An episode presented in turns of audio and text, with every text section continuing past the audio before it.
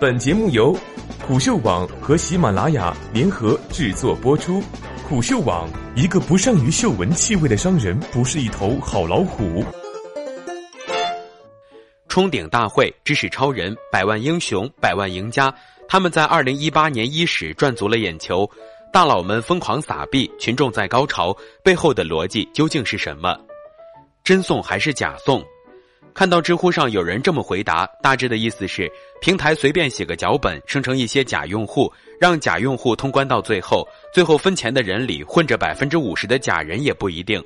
我自己的观点是真送，从运营手段来说，以上是可以实现的，而且这点投入相较于带来的 DAU、PR 效果、模式上的高潮来说，太值了，也让我想起了二零一一年我在百姓网的时候，针对广州地区做了一个项目。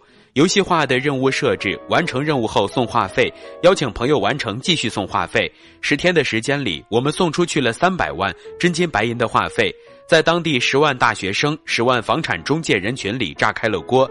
当时在广州百姓网的百度 Index 一度超过了淘宝。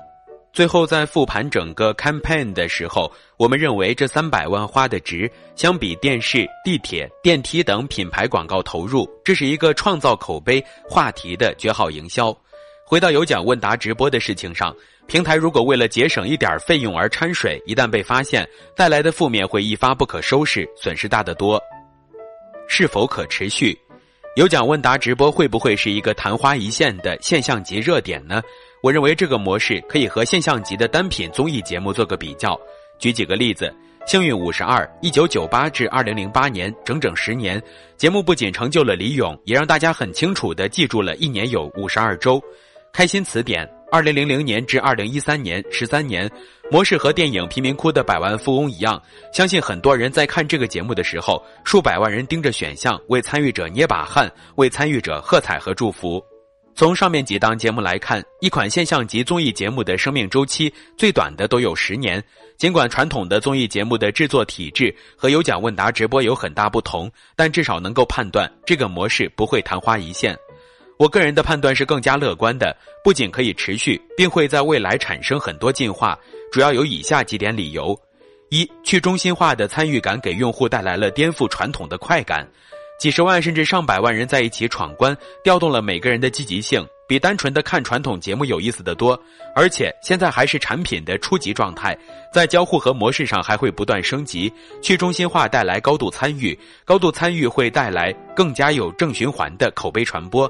毫无疑问，去中心化的模式比传统综艺节目模式更有优势性。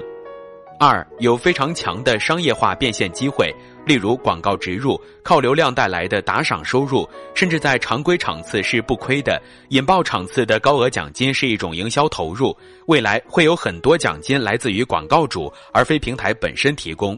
三促进直播平台自身主业务。对映客、花椒、一直播这类直播平台来说，有奖问答直播的可持续时间会更长。做节目，这本身就是直播平台的业务。例如熊猫 TV 的著名狼人杀节目 Panda Q，我的很多朋友都是该节目的忠实观众。这个模式也会变成吸流量的内容，促进了直播平台自身的主业发展。而对于冲顶大会是否能够从单点突破，是否能变成平台级应用，还很难说。四撒币们都是有钱的主，我们别瞎担心。现在的玩家都是有钱的主。映客的风有声说准备了十亿，也许太大了，但是各自拿出一亿到两亿还是比较轻松的。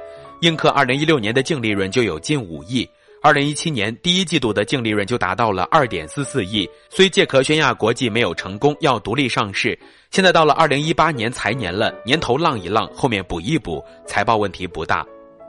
冲顶大会的王思聪自不必说，在陈化这样优秀而富有经验的创始人的带领下，近期很有机会拿下巨额融资。就像二零一六年 G 十三的芬达火了之后，成功拿下千万美金的融资。不过芬达确实没跑出来。剩下的周鸿祎、张一鸣更不必说了，一个是 A 股之王，一个是 TMD 三巨头之一。有趣的是，冲顶大会的创始人陈华之前是节操精选的 CEO，而张一鸣最早做的是内涵段子。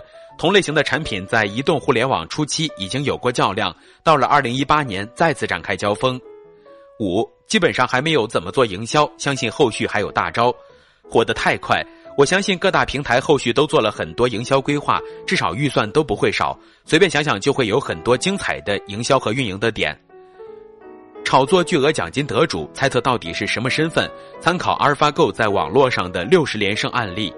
和传统电视节目一样，寻找到最有话题性的、最有实力的人，例如《最强大脑》最近找赌王孙子、数学天才何猷君。让有话题性的明星一起来答题，比如邓超、孙红雷这种喜欢在节目中秀智商的明星，在题目内容上做很多话题，段子手们可以围绕题目内容和游戏设置不断生产各种段子和长微博，设置赛季、升级游戏规则，让参与者更有动力，让围观者也更嗨。六，大量主播资源还没有调动，未来更进一步将之推向高潮。遥想吃鸡最初火了的时候，很多主播都不玩原先直播的游戏，成为吃鸡主播。这个一样，对于不靠颜值和才艺表演的主播来说，秀出内容，努力拿到奖金后，再撒币给看他的观众。至少平时在做练习题库的时候，可以轻松直播，也许还能找回当年奋斗高考时的自己。传统节目改造是否还有机会？我认为当然有机会，需要抓住的核心点是去中心化、碎片化、时间易上手。传统模式的爆款节目已经在没落期，相亲类、歌唱类、选秀类等传统在电视上火爆的节目，应该都是比较有机会的。有的我自己已经脑补出一些玩法了，限于篇幅就不赘述了。机会很大，但都是爆款的机会。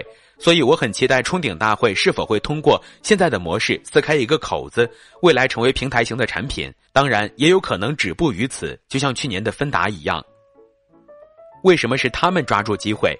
我自己创业过两次，我把周围有很多优秀的创业者粗分为两类：第一，持续的模式创造能力；第二，强大的产业综合能力。第一类能力能够在某产业中提升效率、提升毛利、创造更大的价值，但是对此类爆款产品基本不用去想了，看看就好。第二类能力是能够做出火爆产品的前提。可能很多人说问答直播也并非是原创，毕竟有 HQ 在前，但是无数案例证明，仅仅拷贝人家的模式是不会成功的，需要不断迭代和再创造。很多人只有拷贝的能力，而没有迭代的能力。这个模式初步看起来像是知乎、芬达应该抓住的机会，然而我都不看好这两个团队做的这个事情，没有对错，只是选择。知乎是一个讲究精致精英的社区，虽然我们看到有知乎 Live 等创新业务诞生，但影响力也局限于老用户，没有打开市场。知乎社区型产品有无数用户的声音鞭策着知乎的改进，或许因此团队放在新东西上的精力不多。当然，我们也看到了掌趣和知乎合作的小游戏《头脑王者》在微信上火爆，但知乎明显是被动的角色。另一边的在行芬达经历过2016年的芬达的火爆，现在也陷入了瓶颈期。巧合的是，当年芬达的火爆也和王思聪校长有着很大的关联。此外，还有一个比较大的变量——陌陌。唐岩是具有第一类能力的创业者，也是直播模式最大的受益者，直接体现的陌陌的市值和估价上。既然也赶上了直播的浪潮，我相信陌陌不会错过有奖问答，或许未来还会有更多的模式演变。